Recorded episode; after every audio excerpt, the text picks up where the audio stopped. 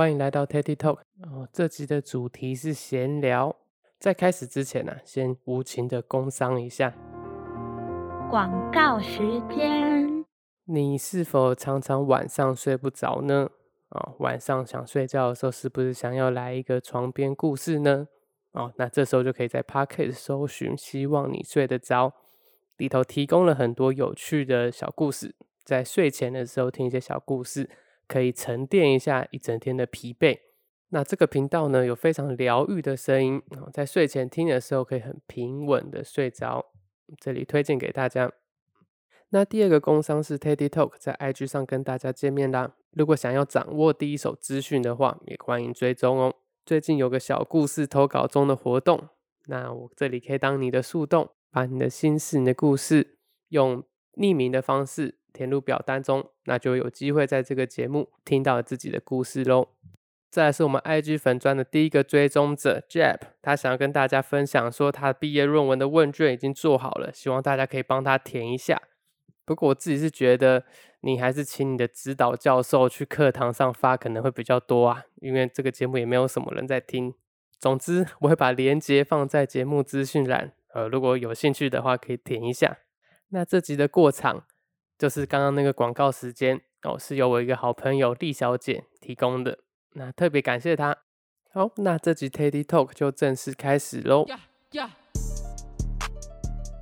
闲聊时间，那录这集 podcast 之前呢、我有去东海别墅的一家黑猫咖啡买咖啡豆。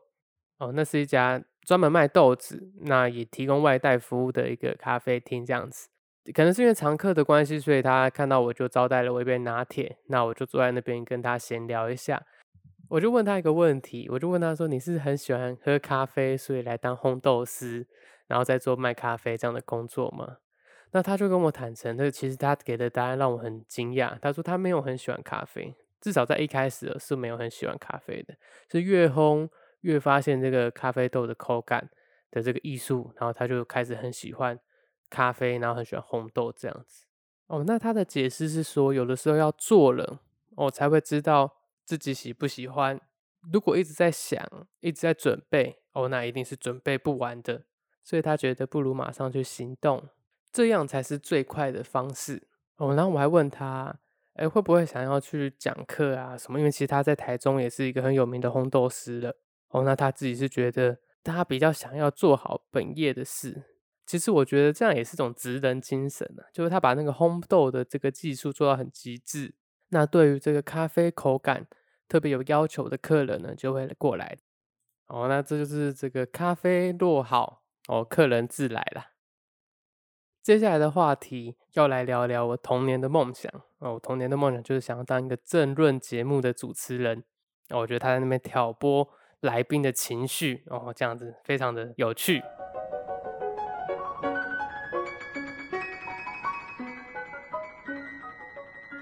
闲聊时间，不知道大家有没有看过争论节目哦？因为我小时候有跟阿嬷一起住过哦，那我阿嬷很喜欢在睡前呢就看争论节目这样子，所以我从小到大这个童年就是争论节目的熏陶之下陪伴我这个成长茁壮的。跟那个没有看过争论节目的朋友那个分享一下，那个争论节目的流程大概就是有个社会事件，然后那个主持人会大概的讲述一下这个社会事件。然后就 cue 今天的嘉宾，资深媒体人啊，谁谁谁，然后每一个来宾、每个嘉宾都介绍过一遍啊，就再重新解释一下那个社会事件。那还原了整个社会事件之后，就会请来宾呃发表一些想法，发表一些意见这样子。啊，这个过程中啊，这个政论节目主持人一定要非常的生气，怎么会有这种事情呢？啊，难道没有一个标准吗？哦，类似这样子，然后就开始骂，哦，一定要骂，那也要骂才会爽嘛。然后骂完之后就问，来，请这些来宾发表一下意见，你怎么看？那就开始讲，然后来宾更滔滔不绝的开始讲，哦，这就是整个那个争论节目的流程啊。我这样看下来，大部分都是这样子。我就觉得啊，当争论节目的主持人真的好有趣哦，哇，他就挑拨整个来宾，然后整个情绪，然后那个场面异常火爆哦，那那个气氛哦，剑拔弩张哦，这样的感觉，哇，好，真的蛮好玩的。现实中啊，我就没有办法。当一个这个政论节目的主持人嘛，好，所以我想说要在 podcast 上过一下干瘾。好，那我们就先来播一下这次社会事件的主题吧。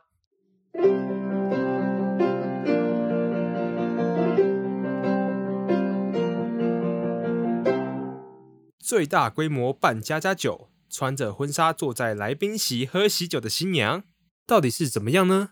让我们继续看下去。这个新娘已经准备好要走红毯了，结果搞了半天，新郎旁边的那个人不是他，到底是什么环节出了问题？这个新娘一定是在想说啊，这个新郎一定会娶她嘛？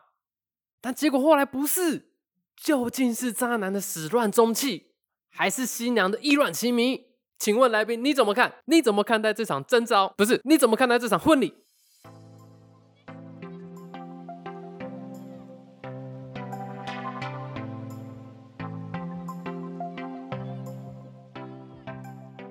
哦，很爽，当政论节目的主持人就是这么爽。谢谢你们这个成全我当一个政论节目主持人的梦想。闲聊时间。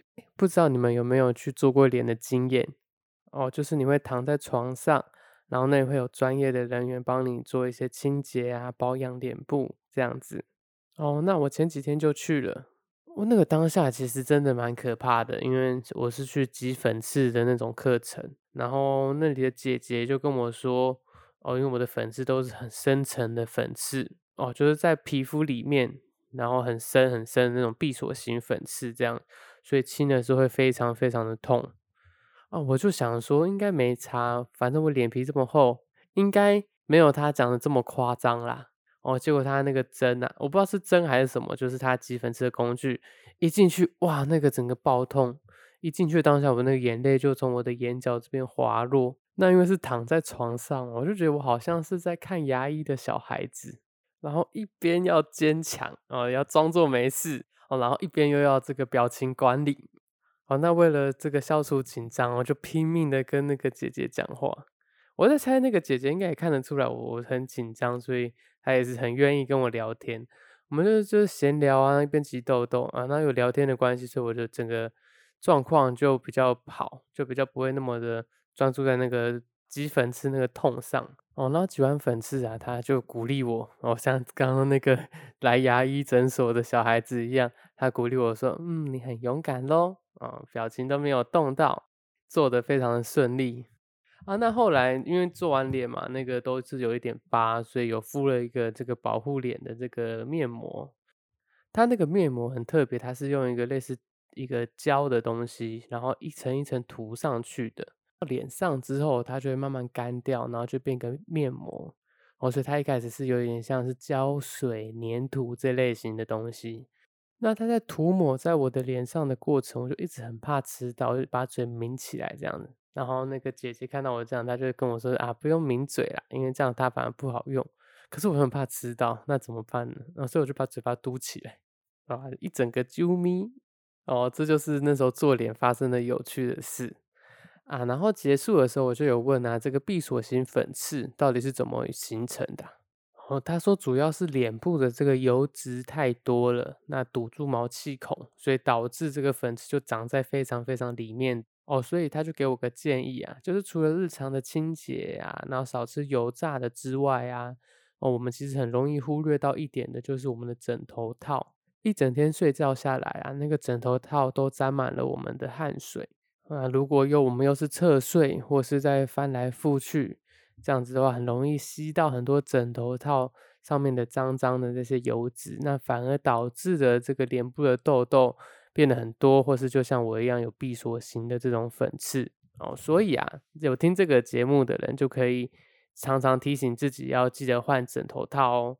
那那个姐姐有跟我讲，大概一个礼拜一两个礼拜要换一次枕头套。是最安全的，那最不容易长粉刺这样子。那当然日日常的清洁啊，早睡早起啊，少吃油炸的，哦，这些当然要必备啦。不过我们很常忽略的东西就是枕头套啦。那记得一个礼拜记得洗一下，那晒晒太阳，那就会脸部的粉刺就会比较好喽。哦，那这集闲聊哦就先到这边结束了。那再提醒一下大家，如果有想要投稿的小故事。哦，随时可以在我的 IG 粉砖上面留言，那就会有一集节目来专门做一个投稿的分享。谢谢你聆听到这边，那我们两个礼拜后见喽。这里是 Teddy Talk，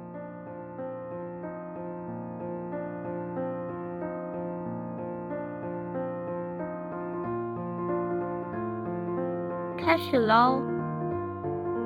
在小小的花园里面挖呀挖呀挖。